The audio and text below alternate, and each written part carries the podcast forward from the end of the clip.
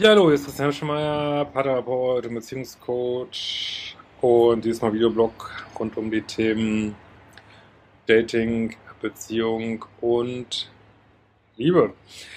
Ja, äh, es gibt eine Aktion, mach nochmal zwei Bootcamps dieses Jahr, eins in Monau, eins in Hamburg im August und im äh, Dezember. Da gibt es im Februar jetzt eine Aktion, 50 Euro äh, günstiger mit dem Code Camp 2020. Äh, packe ich euch nochmal hier drunter. Und genau. Äh, heute haben wir mal eine Frage zum Thema befreundet sein nach toxischen Beziehungen. Denken wir schon viele darüber nach.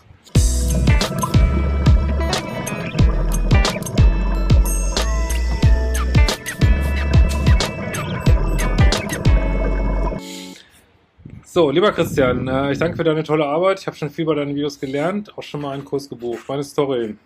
Ähm, vor ein paar Jahren mich mein Mann für mich völlig unerwartet äh, nach vielen Jahren Beziehung, davon sehr vielen Jahren Ehe, verlassen. Ja, ob das so unerwartet war, muss man gleich nochmal gucken. Ähm, ich hatte keine Chance, es war allein seine Entscheidung. Eine Paarberatung wollte er nicht.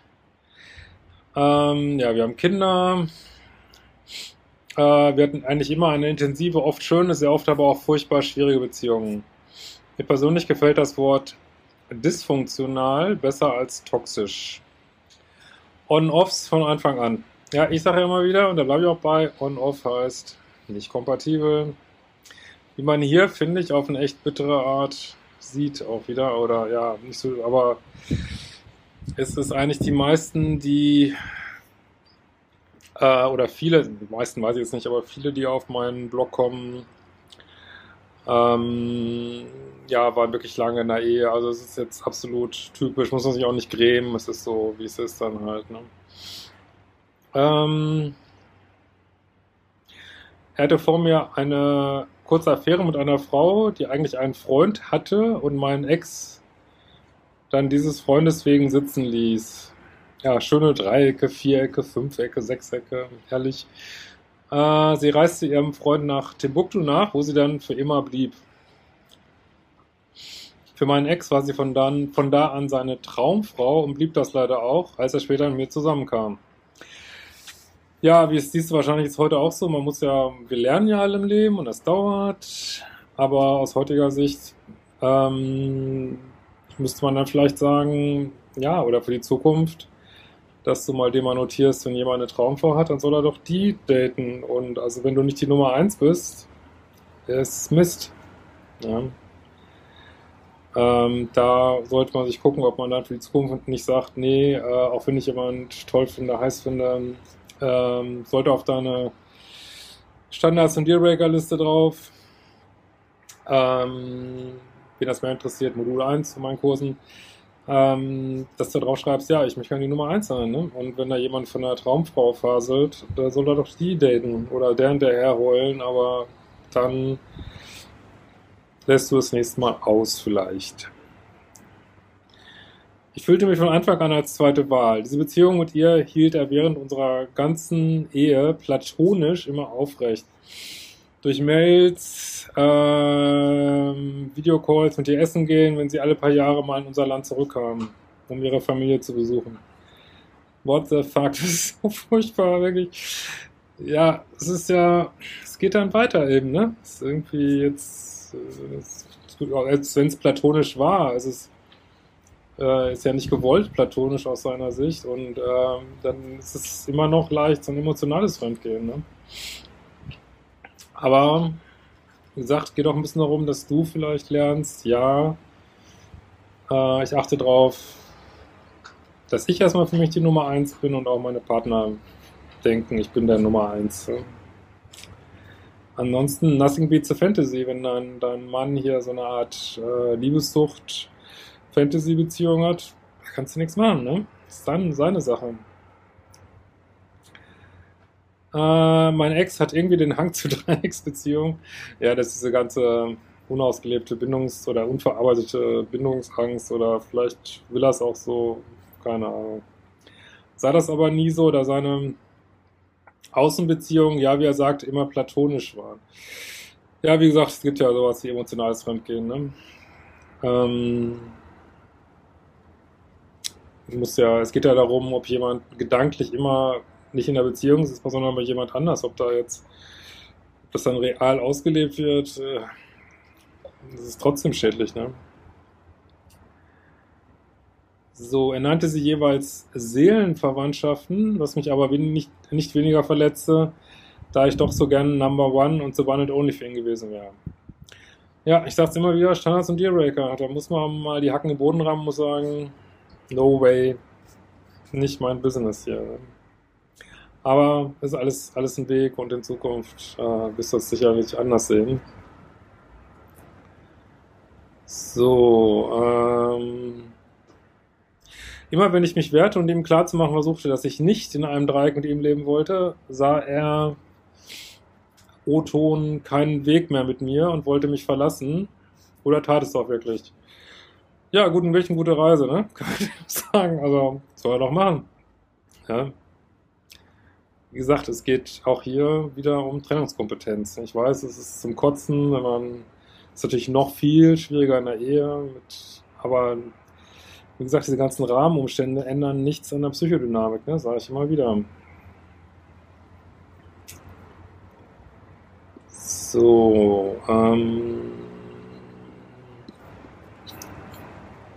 Mal gucken. So. Ähm.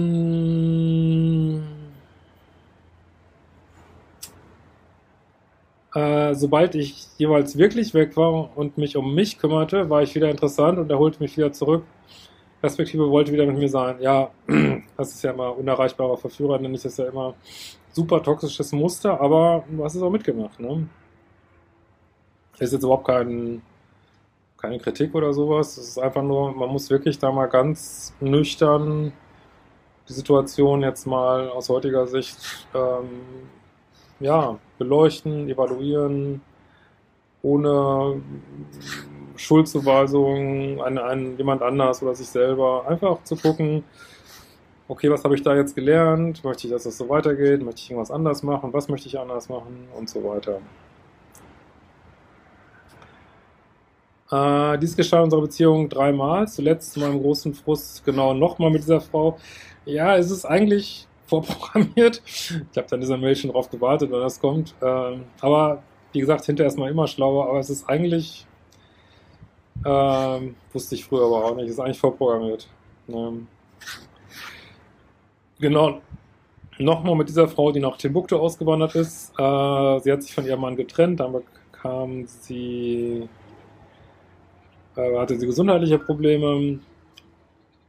Äh, da war ich so doof, ich war sogar stolz auf mich, dass ich so großzügig war, dass ich ihm sagte, er soll sie doch nochmal im Timbuktu besuchen, um für sie da zu sein, äh, beziehungsweise mit ihr zu reden. Ich schrieb ihm, bevor ich, bevor ich mich fürchtete, dass das zwischen ihnen wieder so ein Riesending werde. Ja, du bist jetzt wieder so nett, das ist ja auch toll, dass du nett bist, nur äh, meinst du nicht, du hättest es auch verdient, dass jemand so nett zu dir ist? Und das ist ja immer dieses co-abhängige Dilemma, dass man denkt, wenn ich nett zu jemand bin, dann ist er auch nett zu mir. Nur das ist mit Leuten, die eher so auf dem äh, vielleicht ein bisschen egozentrischen Pol sind, äh, funktioniert das halt nicht. Aber das ist eine bittere Lektion im Leben. Ne? Die nutzen es dann eher aus. Und da muss man äh, mal sehen, dass man selber, ähm, ja, das ist schön, wenn man nett ist, aber dass man eben auch seine Standards und D-Racker braucht. Ne? Sonst wird man echt andauernd ausgenutzt. Das da können, glaube ich, die meisten ein Lied von singen. Äh, er sie wieder auf den Sockel stellen würde, sie alles wieder aufwärmen würden. Er hörte mir aufmerksam zu, sagte, dass er es verstehe, ging und tat genau das. Von Timbuktu schrieb er mir, wie sehr er mich liebe ja, ja, bla bla bla, dass ich seine Frau sei und er mit mir alt werden wolle.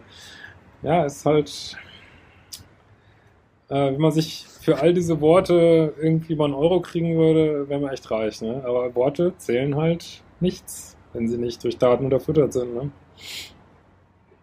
Als er zurückkam, schrieben sie täglich und skypen. Nach ein paar Tagen gab ich ihnen einen Schallpass, in dem ich sagte, ich könne das nicht mehr und überlege mir, wie ich aus dem Dreieck aussteigen könne. Anderen Tags kam dann wieder der berühmte Satz, ich sehe keinen Weg mehr mit dir und ich mag nicht mehr mit dir kämpfen. Dann verließ er mich, diesmal für ganz. Äh, ich kämpfte lange mit schlimmem toxischen Liebeskummer und auch unglaublicher Wut. Ja, diese Wut ist natürlich auch oft eine Wut auf sich selber, ne? Äh, auf den anderen. Und die Wut ist halt auch noch in dieser Täter-Opfer-Dynamik. Ne? Ähm, halte das immer für ganz gut, wenn man das schafft, so wirklich kühl das Ganze zu analysieren, äh, nicht so emotional, erst so ein bisschen, fast so ein bisschen kalt, sich das anzugucken, Schlüsse rausziehen, weiterziehen, fertig. Ja. Äh, unglaublicher Wut, ich auch regelmäßig an ihm ausließ. Ja, wie gesagt, das ist, da bist du immer noch in diesem Täter-Opfer-Spiel mit drin. Auch wenn jetzt natürlich wir alle denken, ja, ist total verständlich, dass du wütend bist. Aber äh, Wut hält dann auch wieder drin irgendwo, ne? Äh, hält dich in dieser Dynamik und führt dann dazu, dass man nicht so richtig gehen kann, so, ne? Ich bin nämlich schrecklich und oft falsch in der Zeit. Ähm, auch meine Beiträge zu unserer langjährig immer wieder schwierigen Beziehung sind mir wohlbewusst. Ja, deswegen rede ich immer wieder gern von dieser Täter-Opfer-Ebene, 3D-Ebene, wie auch immer man das nennen will. Hat halt viel mit alten Mustern zu tun. Äh, Kampf, Schmerz, Schmerzkörper, Wut, Angst, aber nicht so viel mit Liebe, wie man so denkt, ne? Ja, wir schaffen es aber mit äh, eine Trennungsvereinbarung zu machen. Dann hatten wir letztes Jahr auch wieder ganz schöne Telefongespräche. Also warum du jetzt immer noch, nach dem allem, was er sich da geleistet hat, warum du da immer noch mit ihm befreundet sein willst, es ist immer noch dein Muster, dass du diese Nettigkeit, oder was ich das nennen soll, jetzt mal so Nettigkeit von dir in den Vordergrund stellst, aber es schadet dir immer noch, weil er hat sich ja nicht geändert. Er kann dich auch als Freund weiter benutzen und schräge Sachen reinziehen und was weiß ich. Wie wir jetzt gleich sehen werden, ist es leider völlig typische Geschichte. Ne?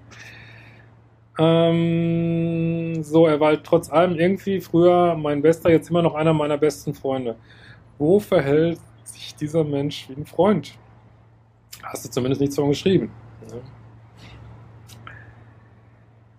So, bis da war ich nach äh, viel Erschöpfung und so weiter in äh, meiner Beratung ähnlich so weit, dass ich ihm von Herzen eine Beziehung gewünscht habe mit jemand, die ihn besser versteht, als ich das konnte. Ja. Wieder agierst du so über Nettigkeit, anstatt dass du klare, gesunde Grenzen setzt für dich. Ich meine, du hast, hast, ihr habt euch jetzt getrennt, aber immer noch bist du in Beziehung mit ihm, ne?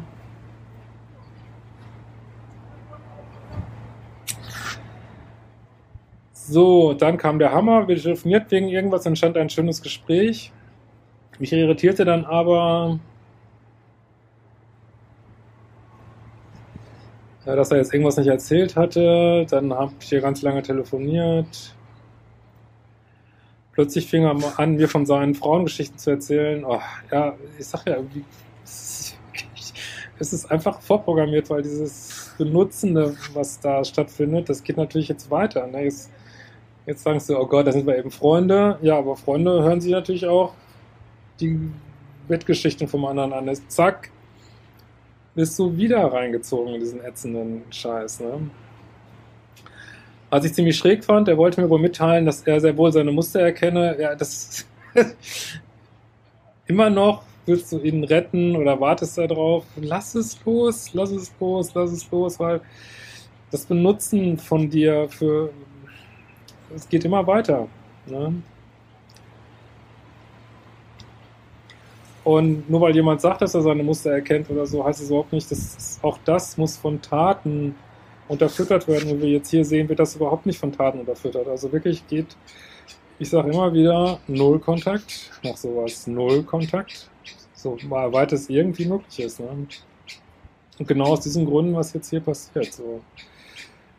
Ähm, erzählte mir von einer verheirateten Frau, ja wieder ein Dreieck, mit der er eine Seelenverwandtschaftsbeziehung, bla bla gehabt habe.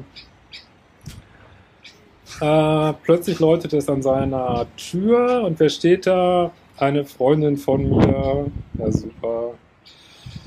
äh, die du sehr gemocht hast. Als mein Mann mich verlassen hat, hat sie sich sehr um mich gekümmert, was ich okay fand. Dann fand ich heraus, dass sie regelmäßig mit meinem Ex telefonierte, mit ihm Sport machte. Ja, sie mochten sich schon immer gut und sie waren, äh, ja, sie kannten sich auch. Trotzdem sagte mir mein Bauchgefühl schon lange, dass da etwas viel Kontakt und Nähe war. Und ich dachte oft, nein, bitte nicht das, dass die beiden zusammenkommen. Genauso ist es jetzt gekommen.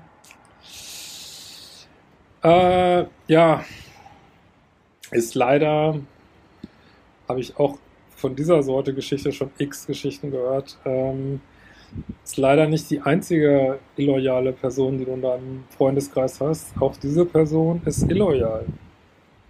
Lass die beiden noch ihre Illoyalität miteinander ausleben, ist doch wunderbar. Aber ich weiß, es ist hart jetzt, jetzt verlierst du auch noch eine Freundin, aber also wenn man so ein co-abhängiges Muster hat, hat man halt ganz viele Leute, die einem oft nicht loyal sind. Ne? Und da muss dann halt mal ausgemistet werden. Das ist total zum Kotzen. Aber ist dann der nächste Step jetzt. Ne?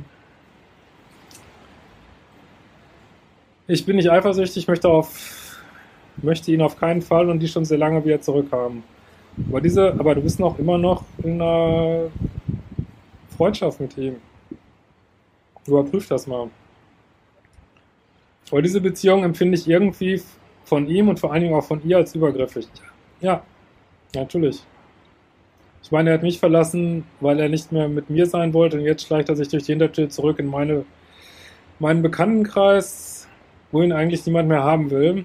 Ja, aber da musst du jetzt deinen Bekanntenkreis, äh, das, wie gesagt, du bist echt beileibe nicht die Einzige, der es passiert. Das ist ganz häufiges Muster. Ähm, weil, ja, das ist halt richtig Minuspolverhalten at its best. Also, das ist wirklich echt. Also, aber wie gesagt, er macht das, was er macht. Ja, du kannst einer Biene nicht sagen, sie soll keine Biene sein und nicht stechen. Ähm, du kannst nur an dir arbeiten und sagen, okay, nein, ich möchte solche Menschen nicht mehr in meinem Leben haben. Ne? Und die auf einem gesunden Abstand halten, was du, was ein langer Prozess ist. Ne? Das geht nicht von heute auf morgen.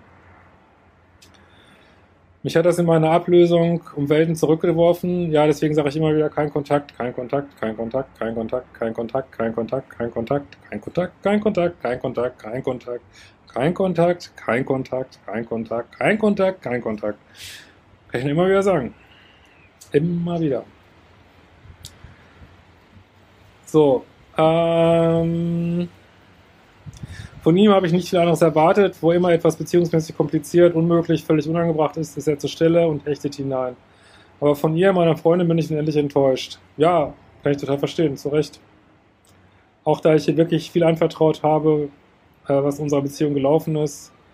Ich habe momentan beschlossen, ich hoffe nicht nur momentan, dass diese beiden für mich raus sind, für mich nicht mehr zu meiner, zu meinem Freundeskreis gehören. Denn bei diesem Dreieck spiele ich nicht wieder mit. Jetzt bestimme ich mal, wer rausfliegt. Ja, hier sprichst du mal.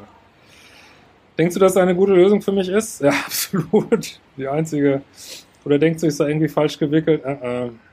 Dass ich das total stief und daneben finde. Die beiden sind eh ziemlich allein mit ihrer Romanze. Von meiner und auch ihrer Familie finden es eigentlich alle völlig daneben. Ja, das freut mich, wenn wenigstens ein weiterer Freundeskreis das so sieht. So, sorry für so viel Text, das ist halt nochmal eine unendliche Geschichte. So, ja, wunderbar. Ich hoffe, wir sehen uns bei der Party. Kommt ja auch bald die Liebeschip Party in Berlin oder in Hamburg beim Liebeschip Live Tag oder in, später im Jahr in Murnau oder in ähm, Berlin war das dann, glaube ich. Nee, nee, Quatsch, auch nochmal in Hamburg bei Bootcamps. Äh, Bootcamp ist halt nochmal intensiver ne, als der Live-Tag. Dafür sind auch zwei Tage dann. Ähm, oder bei einer Lesung, die wir jetzt gerade ziemlich viel organisieren. In diesem Sinne, wir werden uns bald wiedersehen.